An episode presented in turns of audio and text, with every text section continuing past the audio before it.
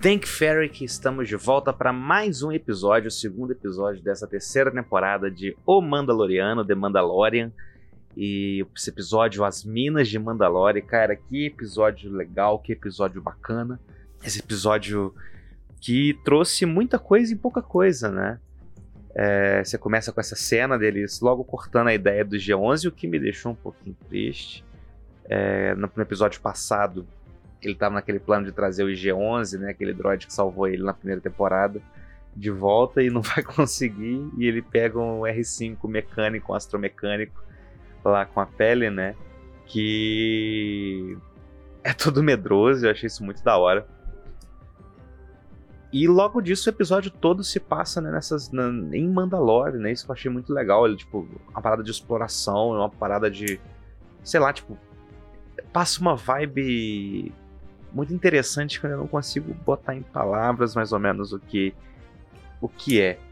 Mas eu achei muito interessante e, de novo, várias coisas que eu falei, tanto no último episódio quanto no episódio de, de aquecimento, né, de esquenta, estão rolando, né? Então, tô dizendo, me acompanha que eu sei o que eu tô falando.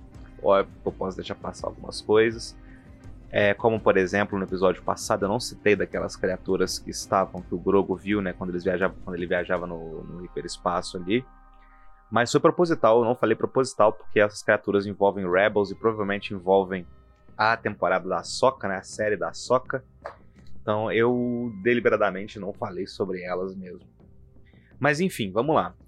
Mandalore, né? Tudo destruído, tudo cagado, tudo fudido por causa do do Império. Xuxo, Manco, Capenga. Mas o mais importante é que realmente não tá amaldiçoado. Você consegue andar por Mandalor. E é muito doido você parar para ver o design de Mandalor nesse estado, né, destruída pra caramba. E ela e comparar ela com Clone Wars e Rebels, por exemplo, de como era um lugar bonito pra caramba. Alguns lugares ali, tipo, alguns túneis ali, remetem bastante ao final, à última temporada de, de Clone Wars, né? A Soka e o, e o Darth Maul lutando ali em Mandalore, no, nos corredores ali, nos dutos, e é, dá pra se reconhecer essa, essa, essa estética, né? Esses dois lugares, um quando ele tava no seu auge ali, outro já destruído. E eu gostei bastante desse episódio, gostei bastante. É, mas vamos por partes, né? Ele chegou em Mandalore, tem aquelas criaturas que é tipo um, os bichos lá da, da máquina do tempo, do H.G. Wells lá, que são as criaturas do ambiente ali de Mandalore, né? A própria Bocatã fala mais pra frente no episódio, que são criaturas da natureza dali. E antes, quando as, quando as cidades existiam, elas viviam mais afastadas, né? Na superfície, mais afastadas. E é muito bacana, tipo, coisas sobreviveram, então pode ser que mais coisas tenham sobrevivido sobrevivido ainda. É, quando tá chegando ali, o Mando, ele, ele cita Concórdia, né? Que é o planeta onde a maior parte dos Mandalorianos viveu ali, cresceu e viveu ali. E então tá, tá, tá, se desenhando e algumas justificativas de roteiro, né? Tipo, ó, oh, Grogo, ali fica onde tá a Bocatã, hein? Quando eles estão chegando. Quem iria dizer que ia dar merda ele precisar chamar ajuda e ajuda mais perto era Bocatã. Mas eu achei muito legal essa parte que ele entra e ele explora Cara, parece uma aventura de RPG, assim. Eu achei muito maneiro, muito maneiro o design da exploração. Bate uma, dá uma vibe, assim, de, de Mines of Moria do Senhor dos Anéis, né? Em algum momento até apareceu alguém falando. Ah, and they call it I'm mine, I'm mine, igual o Gimli. E eu achei muito divertido esse episódio, achei muito legal. E conforme ele vai avançando, né, ele traz várias vários pesos, assim, né? O Jinjarin ele é capturado num certo momento por uma criatura que eu achei bizarramente legal. É, não faço ideia. É aquele negócio de Star Wars. Tem algumas coisas que você não vai saber nada sobre isso, a não ser que alguém lá no Wikipedia vai destrinchar essa parada absurda. É, mas por enquanto tipo, não tem porquê saber o nome dessa criatura, nem o que, que ela é, o que, que ela faz. Ela tá ali, ela prendeu o mando, ela tá sobrevivendo ali, prendeu o mando. E o mando manda o Grogo, que agora realmente está fazendo, está sendo fazendo coisas úteis, né, além de ser carregado. O mini Jedi e usando a força, que eu achei muito legal ele saindo ali das minas para ir chamar a Bocatan. E ele seguindo, né? Tipo, ele consegue pegar a parada. Lembre-se que o Grogo é um bebê, é o Baby Yoda. E ele pega a nave, vai até a Bocatã e chama ela, vem com, e traz ela de volta para ajudar. E aí eu vou trazendo uma parte muito importante para vocês. Esse episódio ele vira, uma, ele vira algumas informações, ele é muito mais ação, muito mais exploração ali do cenário, da mística de Mandalor, mas traz uns desafios muito legais ali. Tipo, por exemplo, o Jinjarin, em um certo momento, antes dele ser capturado, ele usa o Darksaber para lutar e mesma coisa, aquele peso que eu venho falando nos episódios, aquele peso que ele não consegue usar direito. Ele perde quando ele é capturado, fica ali caído, e quando a Bocatan vem salvar ele, ela pega. E ela luta como se aquilo ali fosse um, um cano de PVC. Ela luta como se fosse uma arma tão tranquila de usar. Por quê? Porque ela quer. Porque ela quer usar essa arma. Ela quer ser a líder de Mandalor. Ela quer. O Jinjarin não quer. Ele não quer usar só essa arma. Ele não quer se dedicar a esse caminho. E tanto que quando ela salva, né, ele fica meio tonto, meio desacordado, ela cuida dele. E ela insiste de novo ele desistir dessa besteira do, do, do culto do, do, da, das crianças lá, do, das crianças do olho e tal. Que não pode tirar o capacete, que é uma besteira, que não tem nada de mágico nas. Nas, nas águas sobre as minas de Mandalor, né? Nas águas vivas sobre as minas de Mandalor. Mas ele tá tão enfiado nisso que ele quer tanto se redimir que a própria Bocatã fala: Eu vou te levar então pra você ver que você tá sendo feito de otário. Tipo, não tem nada demais lá. Não tem nada demais lá, vírgula. Eles chegam sem muitos problemas lá e o Jinjarin ele começa a entrar. E quando ele tá tipo, prestes a entrar, ela lê um pouco ali né, da, da história daquele lugar, né? Ela fala um pouco da história, fala um pouco da família dela. Ela fala com o Grogu no momento também que ela já foi amiga de alguns Jedi's esses Jedi nada mais são Obi-Wan Obi Kenobi, Anakin Skywalker, Ahsoka Tano. E é isso, tipo, ela já lutou com só esses Jedi. Ela foi amiga, ela pergunta o que, que, que ele pensava, o que, que o Grogo pensava sobre os Mandalorianos. Mas que eles já lutaram lado a lado com os Jedi. E eu achei muito legal trazer essa memória, assim, né? Tipo, é a mesma personagem, sacou? Apesar de ser, serem variações diferentes. Né? Uma era no desenho e essa no live action, mas é a mesma personagem de qualquer forma. Ela esteve com esses Jedi, ela esteve nas Guerras Clônicas. E lutou com, com, com a Sabine Wren, né? No, junto com Kenan Jarros lá no Rebels. A Bocatan viveu bastante, fez muita coisa. E ela consegue salvar o Jinjarin enquanto ela vai levando, eles chegam nas águas vivas de Mandalor. E ela lê uma placa, né, histórica ali do, do primeiro do, do grande Mandalor, né, do primeiro Mandaloriano, que chegou ali e domou o mitossauro, né, que é um, uma criatura milenar que, que, vive naquelas águas. E era tudo lenda. Até, até agora, era tudo lenda.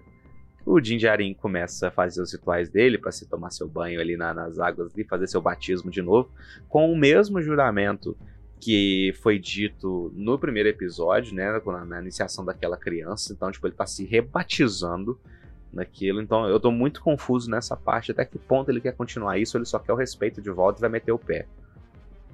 Eu não sei o que ele quer, sacou? Ele quer voltar mesmo e tal. Porque, tipo, mano, o plot da Bocatan tá muito mais interessante do que essa parada dele voltar pro culto do olho, né? Tipo, ele seguir por esse caminho, para mim, seria muito mais legal. Mas enfim, Jinjarin entra e alguma coisa puxa ele para baixo. Ele se afunda lá e a Bocatan sai correndo até chegar nele. E, tipo assim, uma parada que foi muito doido, porque o Jinjarin, ele, tipo, a água batendo na cintura, alguma coisa leva ele na hora. Na hora, tipo, não tem tempo. Ele, ela mergulha e ela vê lá dentro que o mitossauro ainda tá lá dentro. E o mitossauro é a criatura que dá o símbolo aos Mandalorianos, né? O símbolo do. do a, o crânio do, do mitossauro é o símbolo dos Mandalorianos, né? Aquela besta com chifres, assim, aparece, o Jinjarin tem. É, é o símbolo dos Mandalorianos, essa, essa besta, essa criatura. Mas ela era uma lenda. Até então. E a Bocatan vê essa, essa criatura. E diferente do Dinjarin, ela entra, mergulha, nada ali com, com, com o foguete dela para tentar achar ele. E nada acontece com ela. Nada. Tipo, ela entra e sai como se ela vê a criatura, assusta, mas a criatura só olha para ela de volta. Com o Dinjarin, em dois segundos, a criatura já tinha puxado ele para baixo. Então, então, assim, né? Bocatan desde criancinha. Muito mais promessas de organização, de, de, de liderança nos Mandalorianos, que eu tô achando muito legal essa parada. Eu, particularmente, não queria que o Din Djarin assumisse esse mando do líder dos Mandalorianos, porque eu acho que não cabe a ele. Ele não é esse tipo de personagem. Ele é um cowboy do espaço, basicamente. Ele é um viajante do espaço, um explorador espacial que tem os próprios desejos ali, tá criando a criança dele. E ele só quer ficar de boa, tipo, ele quer se, se, se redimir e tudo mais. E a Bocatan quer isso, e o Darksaber mostra isso. A, o mitossauro ali em Mandalor, na, na, na, debaixo d'água, mostra isso. Ela é essa pessoa, na minha concepção. Aí eu não sei para onde que eles vão levar isso. Tipo, vai ficar tão fácil assim. É ela e acabou, ponto final. Ninguém vai peitar. O clã Visla tá vivo. É uma informação que eu descobri depois que eu gravei o episódio passado. Aquela criança que foi batizada é filho do, do, do Paz Visla que tá ali. É mais um Visla. Então esse clã vai dar porrada em algum momento. Vai dar essa treta. Porque a, a Bocatan até mesmo fala nesse episódio que a pior coisa que aconteceu com o Mandalor não foi a invasão do Império, não foram os ataques que eles sofreram, foram as lutas internas, as disputas de poder internas que enfraqueceram e quando vieram esses outros inimigos, quando chegaram, se aproveitaram dessa fraqueza para destruir Mandalor. Então, o pior que acontece para ela, na visão dela, é essa treta interna entre os Mandalorianos, entre aqueles que seguem o culto do olho, né? O olho da morte, e, e, o pessoal que, que não quer, que não acredita que esse caminho seja o caminho da verdade mais. E vale lembrar que a Bo-Katan já foi do culto do, do, do, olho, né? Do olho da morte. Ela foi lá no Clone Wars, ela começa com o olho da morte. E, e, ela vai se redimindo e vai saindo dele e vendo a loucura que é a parada. Tipo, que não tem como você governar um planeta baseado naquilo sem criar confusão com todo mundo na galáxia. Mas foi um episódio muito divertido, foi um episódio, tipo, muito simples, né? Tipo, você tem o episódio se passou todo em Mandalore, nas minas de Mandalore. Dá pra listar quantos personagens apareceram, né? Tipo, com Fala, que foi a Bocatão, o Dinjarin, até o Baby Yoda. O, a pele né, lá, a pele lá em, em Tatooine, né? E assim, vamos deixar Tatooine de lado. Deixa, vamos deixar Tatooine de lado, deixa Tatooine quieto lá. Deixa lá, tá lá, a gente sabe que tá lá. E não vamos falar de Boba Fett, não. A série Boba Fett é muito, é muito ruim. A melhor coisa da série Boba Fett é as partes do Mandaloriano é quando o Boba Fett não tá em cena. Mas esse review vai ser um pouquinho mais curto. É, eu peço desculpas porque eu tive vários problemas de, dessa semana com internet, confusão aqui. Eu tô, conseguindo, tô gravando isso na quinta-feira. E é um episódio mais simples também, né? Tem menos variações de coisas, menos coisas sendo apresentadas. Muito focado nessa exploração de Mandalor. É, eu gostei bastante desse episódio, achei ele melhor que o primeiro. E uma outra coisa que eu acho importante ser comentado aqui é que, trocando ideia com os amigos meus, o próprio Thiago, ela da Távola, ele falou, pô, Endor me deixou mal acostumado e realmente deixou, porque Endor é outra proposta. Endor é uma série que vai ter duas temporadas. Mandaloriano a gente tá vendo aí que os caras estão sonhando com a quinta já, e tá na terceira, já tem a quarta escrita. E tem outra proposta, é outro tipo de série, é outro tipo de público, é outro tipo de objetivo de história a se contar. Ele é muito mais aventuresco. E eu entendo, né? Tipo, Endor foi um impacto muito grande e eu quero ver mais coisas com a qualidade de Endor, com o direcionamento político de Endor. Mas Mandaloriano não é isso. Mandaloriano nunca foi esse, esse espaço, né? Eu acho que Mandaloriano abriu espaço para séries como Endor e tudo mais. Tipo, ela conquistou esse espaço da Disney de séries de Star Wars mas são, são objetivos totalmente diferentes. É, eu acho que Mandaloriano ele é muito boa como uma série de aventuras de ação e muito bom Star Wars. Assim como Endor é uma das melhores séries que eu já vi e é um Star Wars muito bom também. Star Wars tem várias possibilidades de você contar histórias. Você pode fazer uma trama mais investigação política, você pode fazer uma trama mais aventuresca. Star Wars é um universo muito amplo e muito, muito versátil no que você pode contar e pode estruturar. É, eu não vou falar muito de Andor nesse, nesses programas aqui, porque eu tô gravando um podcast com a própria Paula e a Sama, né, que fizeram de Battlestar Galactica, a gente tá fazendo de Andor.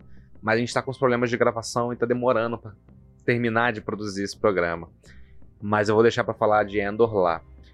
E, cara, é isso. Muito obrigado por terem ouvido. Agradeço demais vocês que estão ouvindo. É... A gente se vê na sexta-feira que vem com o review do terceiro episódio de Mandaloriano, na quarta que vem com outro episódio do Covilcast. E que a força esteja com vocês. Até a próxima.